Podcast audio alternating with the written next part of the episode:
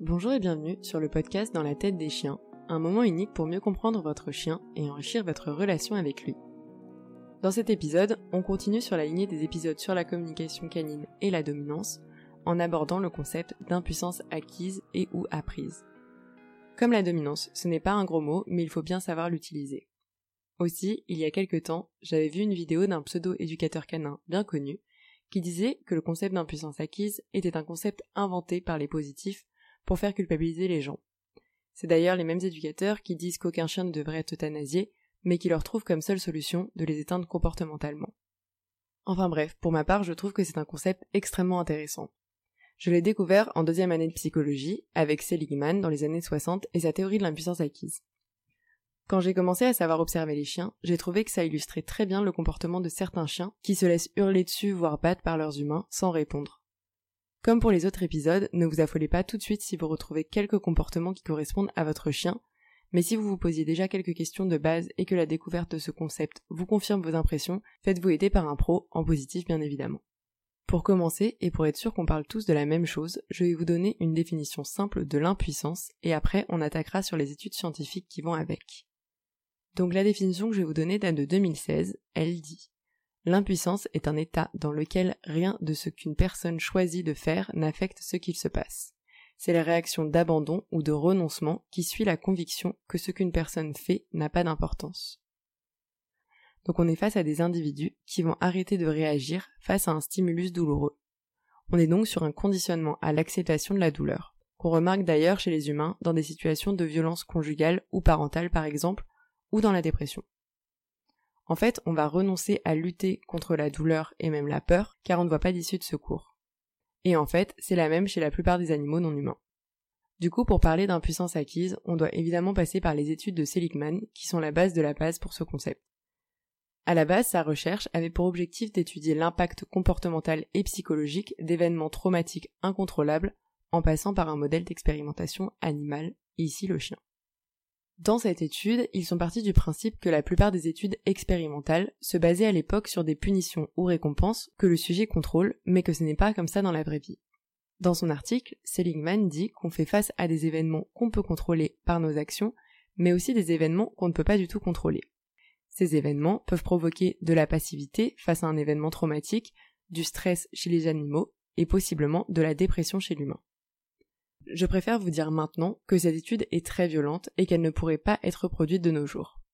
Si vous êtes trop sensible, vous pouvez un peu avancer l'épisode pour éviter la description de cette recherche. Pour être sûr de pas trop dire de conneries, je vous fais une traduction directe de ce qui a été dit dans l'article. Donc pour faire très simple, on avait deux groupes de chiens qui ont reçu des chocs électriques. L'un pouvait passer la barrière et donc arrêter de recevoir des chocs et l'autre n'avait pas de barrière pour pouvoir sortir. Ils ont donc reproduit l'expérience et ont regardé ce qu'ont fait les chiens. Au niveau comportemental, ils ont noté que le groupe de chiens dits naïfs, donc sans apprentissage, qui recevaient des chocs dans une cage, ont commencé à courir de façon désespérée, se sont fait caca et pipi dessus et ont hurlé jusqu'à ce que, accidentellement, ils passent la barrière et ont pu échapper au choc. Avec la répétition de l'expérience, ces chiens sautaient la barrière de plus en plus rapidement. À l'inverse, pour des chiens à qui on a donné des chocs de façon incontrôlable, ils s'arrêtaient de courir et de crier pour s'asseoir ou s'allonger en gémissant jusqu'à ce que les chocs s'arrêtent. Ces chiens ne cherchaient donc même pas à passer la barrière pour échapper aux chocs électriques. Ils semblaient juste abandonner et accepter passivement les chocs. Ils disent même que certains chiens dans ce groupe ont sauté la barrière puis sont revenus, ne comprenant pas que ça leur permettait d'éviter les chocs électriques. Les auteurs ont donc utilisé le terme d'impuissance apprise pour décrire l'interférence avec la réponse adaptative produite par un choc inéluctable. Cette interférence se retrouve d'ailleurs chez les rats, les chats, les poissons, les souris et évidemment les humains. Il précise aussi que cette incapacité à contrôler un événement traumatique ne vient pas juste perturber l'évitement des chocs, mais aussi d'autres comportements adaptatifs. En résumé, l'expérience d'un traumatisme incontrôlable comporte généralement trois effets de base.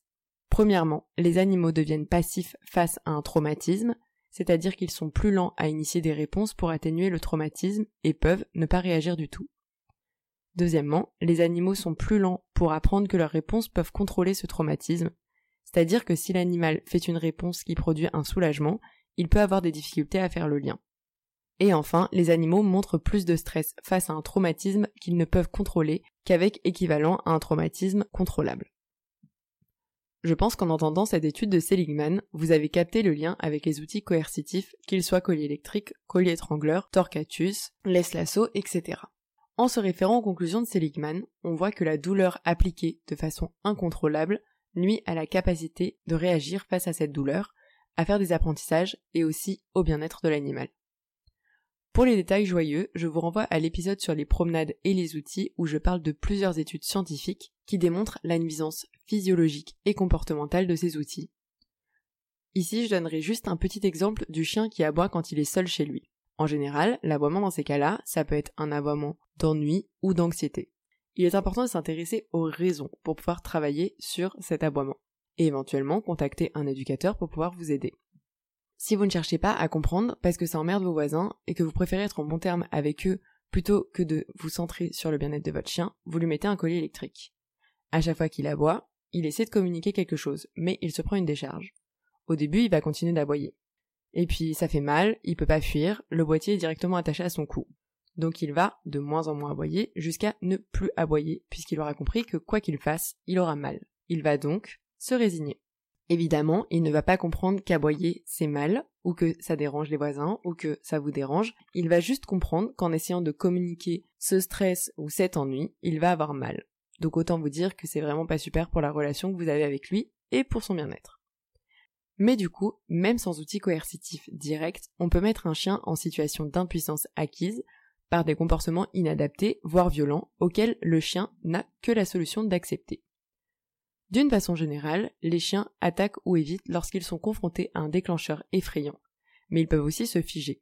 Un chien qui se fige, c'est quand même assez flippant. Les chiens qui ont appris à devenir impuissants abandonnent, s'effondrent, en espérant que le déclencheur effrayant disparaîtra et ne les blessera pas. On voit régulièrement des chiens supporter de leur humain des comportements violents physiquement ou psychologiquement, tels que leur hurler dessus, donner des à-coups tous les deux mètres, ou pour donner un ordre, déplacer physiquement son chien, le taper, le repousser, venir lui faire un câlin obligé, etc. Un chien de taille normale a toute la force nécessaire pour envoyer chier son humain, voire lui rendre l'appareil, mais ils ne le font pas. Pourquoi? Parce qu'en fait, peu importe ce qu'ils font, ça ne peut changer l'événement, douloureux ou stressant, auquel ils sont confrontés. Donc souvent, on va avoir des chiens dits super obéissants, tout simplement parce qu'ils sont résignés et qu'ils répondent à toutes les demandes de leur humain, car ils ne voient pas d'issue possible. Moi, quand je vois clairement ce que certains chiens sont capables de supporter, je me dis, en les voyant, que forcément les miens m'auraient bien mis à ma place et qu'ils auraient eu bien raison. Ils me remettraient d'ailleurs d'autant plus en place que ce ne sont pas des comportements habituels chez nous, et que je leur laisse une marge de choix dans la plupart des situations. Pour exemple, et encore une fois pour vous rappeler que personne n'est parfait, il m'est déjà arrivé, et il m'arrive encore, de crier pour demander un truc à mes chiens. Tout simplement parce que je suis saoulée, parce que j'arrive pas à gérer mes émotions à ce moment-là, parce que j'ai peur pour eux, ou une autre connerie. Et eh ben je peux vous dire qu'Eliot dans ces moments-là, il m'envoyait bien péter, et il prenait bien son espace de moi. Et Bocuse, lui, alors soit il m'envoie des énormes signes d'apaisement qui me font bien culpabiliser, soit littéralement il se barre. Et en même temps, c'est ce genre de réaction où je suis contente d'avoir ces chiens-là, parce que c'est ce genre de moment où je me dis merde, là j'ai fait n'importe quoi. Mais vu que beaucoup d'humains n'acceptent pas ça, ils en rajoutent une couche jusqu'à ce que le chien cède. On en a déjà tous vu, et on l'a peut-être certains fait, de donner des aquas à son chien jusqu'à ce qu'il s'assoie, de répéter un ordre en augmentant notre ton, etc., en fixant notre chien dans les yeux. Moi personnellement, c'est des choses que j'ai sûrement déjà fait et que j'ai refoulé, mais je le vois énormément dans la rue. Et quand on voit la tête des chiens au moment où ils décident d'obéir, franchement, c'est assez flippant. D'ailleurs, c'est ce qu'on voit dans les vidéos de beaucoup d'éducateurs qui sont en mode regardez ma méthode marche, le chien n'essaie plus de me bouffer. Souvent, en fait, on va avoir un chien qui est figé et qui n'essaie même plus de communiquer et accepte tout ce qu'on lui impose. Comme vous l'aurez compris, le principe de la méthode coercitive se base sur cette impuissance acquise. Regardez les vidéos de dresseurs de chiens dominants. À base de coups de collier, de cris, on voit un chien au début qui réagit, et au final le chien finit par se coucher et par plus du tout bouger. En fait, il a compris que la lutte ne sert à rien. Il a envoyé plein de signes d'apaisement, il a même sûrement envoyé des menaces de morsure, mais l'humain ne tente même pas de le comprendre et ne prend pas en compte ses messages. Du coup, il va juste abdiquer. Alors je tiens à dire que ceux qui m'en diront que c'est que les extrêmes et les très très mauvais éducateurs qui font ça, en fait non. Toute contrainte qui est imposée à répétition sans pouvoir proposer une alternative, c'est juste pousser son chien à ne plus réagir. Et je pense, et je pense d'ailleurs que j'ai raison de penser ça, que la méthode coercitive, c'est vraiment une volonté de réduction du chien à l'état de chose. On n'éduque pas, on n'est pas sur du compromis, on n'est pas sur de l'apprentissage. Alors qu'en fait, un chien, il doit pouvoir s'exprimer. Encore plus, c'est important d'apprendre à notre chien qu'il peut nous faire confiance. Pour moi, apprendre à un chien qui ne peut plus réagir et qui ne peut pas nous faire confiance, c'est le risque de déclencher une agressivité et de construire un chien hyper réactif et agressif. Je voulais d'ailleurs vous citer un passage que j'avais trouvé sur Adcan, mais qui a apparemment disparu, et je le trouve vraiment particulièrement bien écrit, et il vous permettra peut-être de mieux comprendre tout ça. Et il s'appelle Ave Super César. Il parle de César Milan, si vous connaissez pas, c'est un éducateur qui est très connu aux États-Unis, mais qui est clairement un spécialiste de l'impuissance acquise. Et dans ce discours, je trouve qu'on reconnaît certains de nos éducateurs français bien connus.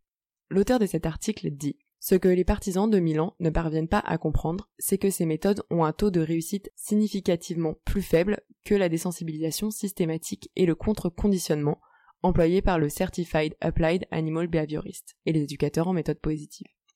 La morsure est juste une réponse comportementale appartenant au comportement agonistique. Et l'une des principales raisons pour lesquelles des chiens bien socialisés mordent des gens est que nous ne répondons pas à tous leurs signaux agonistes. Si un chien tente de résoudre pacifiquement un conflit avec nous et que nous ignorons sa tentative de demande d'éloignement, il sera obligé de réagir défensivement. Poussé à bout, la plupart des animaux auront recours à l'agression au moment où la fuite ne sera plus une option. Par exemple, tenter de forcer une soumission ou un alpha roll. Parfois, la suppression de la possibilité de fuite dans un conflit plongera le chien dans un état d'impuissance acquise. Il se renfermera sur lui-même, causant un état de dépression émotionnelle grave et un stress psychologique apparenté au syndrome de stress post-traumatique, avec des symptômes semblables à ceux des humains. Cependant, avec les autres chiens, il supprimera simplement les signaux d'alerte qu'utilisent les chiens pour prévenir une morsure. Il est difficile de prédire quel résultat se produira, qui dans tous les cas ne sera jamais bon. Les comportementalistes ont donc appris d'autres façons d'aborder ces comportements, tout en limitant le risque d'aggravation des symptômes, de supprimer les signaux d'avertissement, de créer un traumatisme psychologique ou d'endommager le lien entre l'humain et le chien. Le comportement agonistique intraspécifique est un comportement adaptatif très important destiné à prévenir les blessures chez les animaux sociaux, mais en tant que propriétaire, nous voyons fréquemment des signaux destinés à maintenir la paix lors des situations conflictuelles. Ce faisant, nous intensifions naturellement le comportement alors qu'il serait plus facile de le régler avec la désensibilisation systématique et le contre-conditionnement. Moi, dans ce texte, je vois beaucoup ce qu'on avait dit sur l'échelle d'agressivité qu'on a abordé euh, dans les épisodes sur les signaux d'apaisement, où en fait, plus on va punir des comportements de communication, plus on va ignorer ces comportements, plus on va risquer d'avoir un chien qui va réagir par l'agressivité et la morsure. En fait, pour moi, l'impuissance acquise, c'est vraiment l'autre pôle, c'est qu'on a réussi à éteindre le chien. Mais du coup, à quel prix? Parce qu'en fait, un chien qui est éteint, va être un chien qui va beaucoup moins bien communiquer, que ce soit avec nous les humains, mais aussi avec les autres chiens. Et donc c'est un chien qui risque à un moment de réagir comme une petite bombe à retardement. Il ne sait plus communiquer, il n'arrive pas à communiquer, et il y a un moment, il explose. Enfin bref, moi je pense qu'en éducation, il y a une grosse différence entre un chien qui va apprendre et dont les signaux comportementaux vont montrer qu'il comprend, que ça ne lui coûte pas trop, et un chien qui va faire le comportement qu'on attend de lui sans comprendre et en ayant toutes ses mimiques faciales et son attitude qui indiquent un mal-être. Dans l'éducation bienveillante, une fois de plus, il y a des limites. On a un cadre, on n'est pas au pays des bisounours où tout est autorisé. Mais on prend le temps de poser lentement ce cadre, de laisser le chien s'adapter. Il n'est pas pris au piège, on apprend avec lui à définir ses limites. Et ça, pour moi, c'est la garantie d'avoir un chien bien dans ses pattes. Pour conclure, je voulais faire cet épisode car je vois beaucoup de choses qui me choquent et je pense que tout le monde ne saisit pas la gravité de ce qu'on peut imposer à nos chiens au prix d'avoir l'impression que notre chien nous obéit. J'espère que vous aurez appris des choses et si vous êtes encore un peu perdu dans tout ça, je vous invite à réfléchir à est-ce que votre chien vous obéit dans un but de coopération avec vous ou parce qu'il est cassé. Si c'est dans un but de coopération, vous avez un loulou qui va être dans la proposition, qui va avoir une attitude détendue, qui peut montrer quelques signaux de stress quand il ne comprend pas, mais sans entrer dans un état de détresse il va être motivé par la récompense et va travailler en binôme avec vous. Dans le deuxième cas, votre chien va prendre peu de décisions. Il va probablement avoir un corps un peu figé, ou faire beaucoup de détournements de regard, de bâillements, d'évitement. Il sera motivé par l'évitement de la punition. Si vous êtes dans ce cas, ne vous flagellez pas et allez de l'avant. Évidemment, il y a certains chiens qui seront trop cassés. Mais la majorité des chiens ont une très bonne résilience et vous pouvez rattraper tout ça en redonnant par exemple des possibilités de faire des choix, en privilégiant les renforcements positifs, et surtout en vous faisant aider par un pro de qualité. L'important va être d'être patient et de réapprendre les choses de façon très graduelle. J'espère que cet épisode vous a plu et que vous avez appris des choses et que ça vous a peut-être donné envie d'aller plus loin et d'aller lire directement les articles scientifiques. N'hésitez pas à vous abonner au podcast pour être au courant des prochains épisodes et à laisser 5 étoiles si ça vous a plu. Vous pouvez aussi vous inscrire sur le groupe Facebook pour être au courant de la sortie de chaque épisode directement et participer aux échanges. Vous pouvez aussi vous abonner à la page Instagram pour suivre notre petite vie de famille. N'hésitez pas à me proposer des sujets que vous aimeriez que j'aborde. Je vous laisse avec le prochain épisode surprise qui sortira dans un mois. Je vous souhaite une bonne journée et des caresses consenties à vos toutous.